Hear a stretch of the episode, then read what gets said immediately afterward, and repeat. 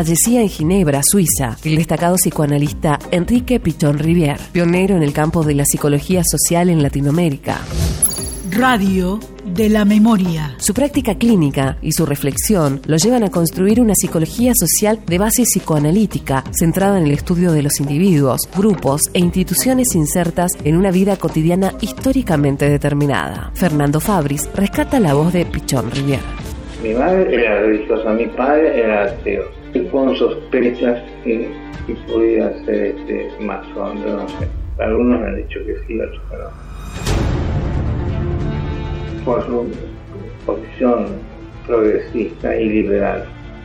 Mi madre era dirigía el coro de la iglesia y estaban tocando una, era mayor de uno cualquier cosa, tocaba el órgano porque el piano también facilitó eso. Y formó un grupo de muchachos del pueblo que el coro era bastante bueno.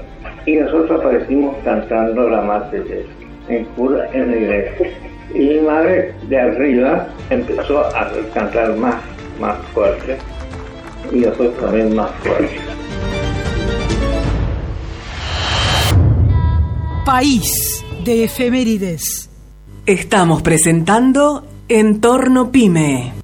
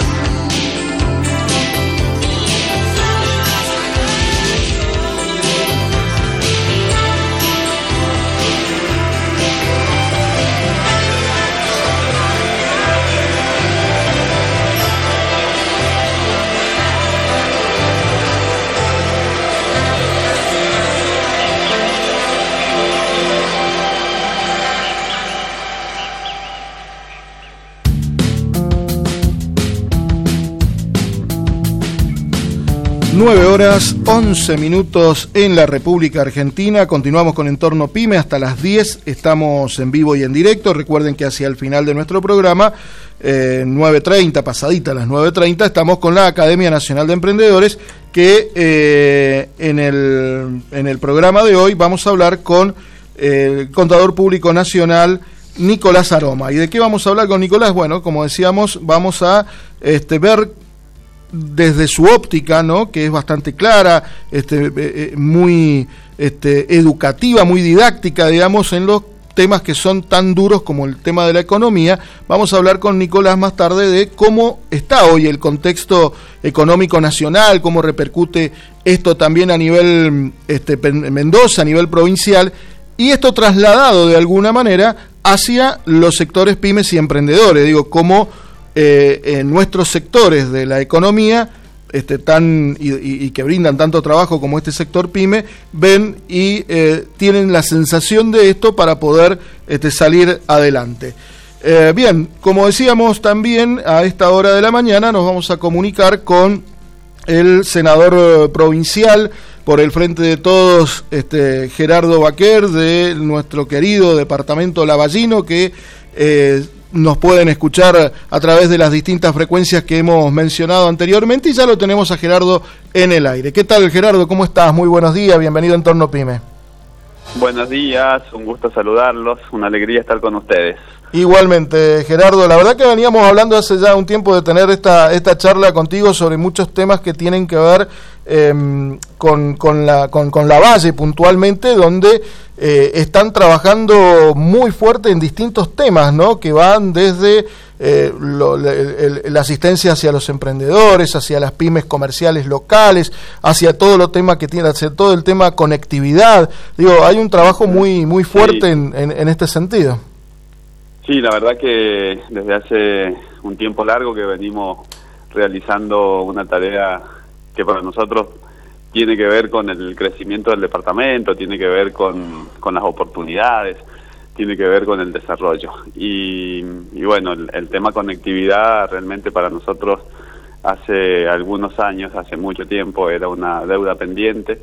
Eh, la verdad que no teníamos la, la posibilidad de que empresas privadas, ni grandes ni chicas, hicieran inversiones importantes como para resolver de fondo el tema. Y bueno, hace mm, tres años, tomamos un poquito más, tomamos la decisión de con la empresa municipal eh, empezar a trabajar en el tema conectividad para tratar de resolver esta problemática de que, nos aquejaba, pero resolverla bien, con, con, buena tecnología, llegando a los lugares donde empresas privadas no invierten. Y bueno, en esa, en esa tarea estamos y, y creemos que todavía falta, todavía falta.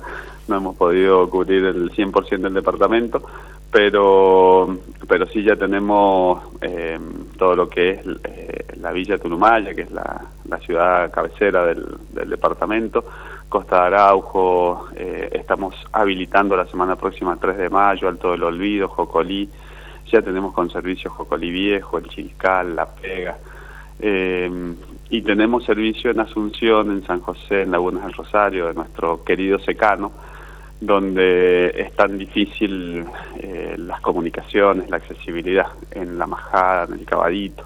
Estamos habilitando la semana que viene también el Retiro, que está muy lejos, el Retamo, lugares donde la gente tiene una necesidad importante porque hoy la conectividad tiene que ver con, con inclusión también. Claro, claro, y, Bueno, Imagino cómo, trabajando muy arduamente. cómo la gente de esos sectores debe, debe sentirse en el momento en el que, por ejemplo, esto, ¿no? Que para los que estamos habituados aquí en los centros urbanos, en las ciudades, es una cosa tan normal de decir, eh, eh, me conecto en tal lado, voy a la oficina, tengo el wifi, llego a la casa y me conecto con la computadora, y, estos sectores que muchas veces eso lo ven, digamos, desde algún eh, canal de televisión, y que hoy lo puedan tener también y puedan disfrutar de esa conectividad, ¿no? Digo, muchas veces no dimensionamos esto, lo importante que es y cómo se, esta gente, eh, eh, estos ciudadanos se deben sentir, ¿no? Sí, sí, la verdad que, bueno, la alegría que nos expresan cada vez que dejamos una familia conectada en el secano Eh, en todos lados es importante, pero en el secano donde ni siquiera hay señal telefónica de ningún tipo, eh, esto se transforma en, en la herramienta para, para poder conectarse con el mundo, para poder sacar un turno para el médico, para poder estudiar, para poder comunicarse con sus afectos, para el trabajo, porque bueno, se abre la, la ventana de poder comercializar sus productos a, este, a través de la comunicación. Entonces, bueno, ya, ya hemos pasado hace un, un rato largo los las 100 familias conectadas en el secano y para nosotros eso es, es realmente eh, muy lindo, una satisfacción y bueno, todavía nos falta mucho, nos alienta para, para seguir trabajando para estas, estas familias que, que aún no hemos podido llegar. Em, y, y bueno, y en ese, en, en lo que te comentaba recién, que Sí. tiene que ver con, con, eh, con las oportunidades de inclusión y de estudiar, cuando llegamos a Asunción hace, hace ya un año, el- porque fue el, el, el 8 de julio del año pasado, eh, se pudo se pudo instalar en Asunción eh, una aula virtual de la Universidad de Cuyo, de la Facultad de Arte. Y bueno, eso eso es una, una posibilidad que, que realmente se abrió gracias gracias a este servicio. Y ahora, hace unos unos días, hace dos o tres días, eh, el jueves para ser más preciso, la una universidad privada, la Universidad Siglo XXI, con, con la Fundación CIMA, eh, a través de la conectividad también pudieron inaugurar una, un aula para, para distintas carreras que ofrece la universidad, con un importante programa de becas que ha hecho la universidad y la fundación. Así que esto, esto genera estas oportunidades.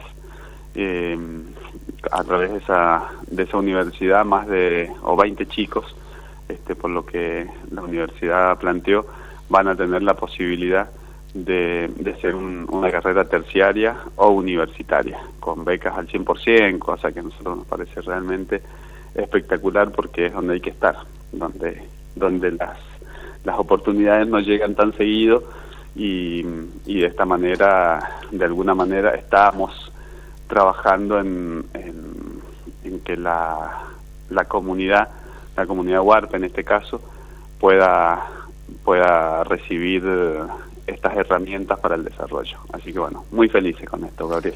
Sí, la, verdad que bueno, lo hemos visto en, en las redes sociales y demás, eh, eh, estas, estas inauguraciones, estas presentaciones, y vuelvo a lo que recién decíamos, ¿no? La, la, la gente, cómo recibe, digamos, todas estas oportunidades que se dan mucho hacia otros sectores y que en, en, la, en las partes más... Este, eh, más complicada para poder tener, digamos, ¿no? Todas estas conectividades y todas estas oportunidades de, eh, de estudio, ¿no? Nada más y nada menos que hoy por hoy eh, el tema de, de- del e-learning a través de distintos, este, distintas plataformas hace que por ejemplo, como bien lo decíamos recién, en, estas, mm, este, eh, en, estos lugares puedan aprender a cómo comercializar sus productos. Algo tan importante como eso que muchas veces antes lo tenían que hacer a través de terceros y hoy lo van a poder hacer en forma directa. Me imagino que deben haber algunas capacitaciones también, algún momento para, para que puedan aprovechar todas estas herramientas de conexión. Sí, por supuesto, por supuesto. Eh, en esto, bueno, tanto las, las escuelas primarias y de nivel medio, como nosotros desde el municipio, desde, desde la empresa, desde Interluz, este, vamos todo el tiempo acercando herramientas y, y tratando de, de alguna manera facilitar eh, el uso. También hay un tema que lo hablamos mucho con nuestra directora de, de Educación y Familia, eh, porque la conectividad también trae algunos riesgos. Entonces, eh, siempre el tema de- del uso de, la, de las redes responsablemente y que eh, se puedan se puedan usar eh, para el crecimiento y, y cuidando mucho a nuestros niños y a nuestros jóvenes. Claro. Entonces, bueno, eh, es un tema que también, eh, como llega el progreso, llegan algunas Algunas otras cosas que hay que prestar más atención. Sí, que, ten- que hay que prestar atención y esto lo estamos hablando con, sobre todo con las instituciones educativas para hacer eh, un uso responsable y para que nuestros jóvenes y nuestros niños también estén cuidados. Eso, eso también conlleva una responsabilidad nuestra para acercar, acercar estas capacitaciones para, para un uso correcto y, y para lo que se necesita en realidad, que es esto que estás diciendo, ¿no? Comercializar los productos, estudiar, acceder a los sistemas de salud,